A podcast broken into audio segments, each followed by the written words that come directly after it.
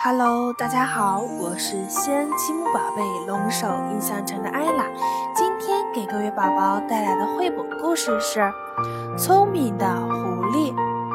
森林里有一只狮子，它年老体衰，不想到处寻找食物，于是想了个办法，躺在床上开始装病，日夜不停地发出痛苦的声音。过多久，周围的动物们都知道了，狮子病得很严重，卧病不起。大家忘记了它平日的凶狠，都去探望它。动物们提着礼物，一天一个，轮流去狮子家探视。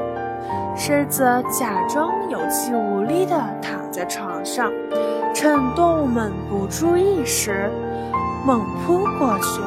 把它们都捉住吃掉。这天轮到狐狸去看望狮子，狮子到了狮子家门口，仔细看了看地面，立刻明白小动物们失踪的原因了。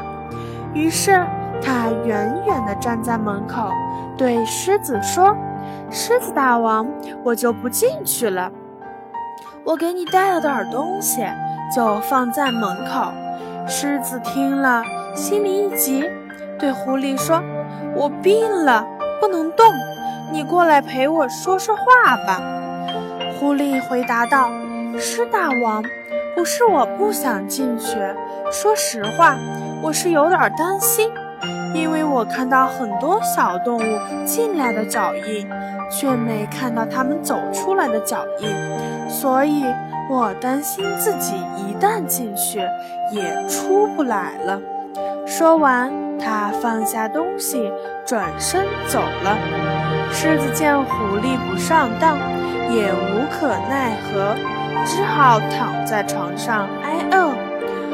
的故事让我们明白，聪明的人善于从别人的错误中发现问题，吸取教训，总结经验。不让自己犯同样的错误，只有这样，才能更好的保护自己，取得成功。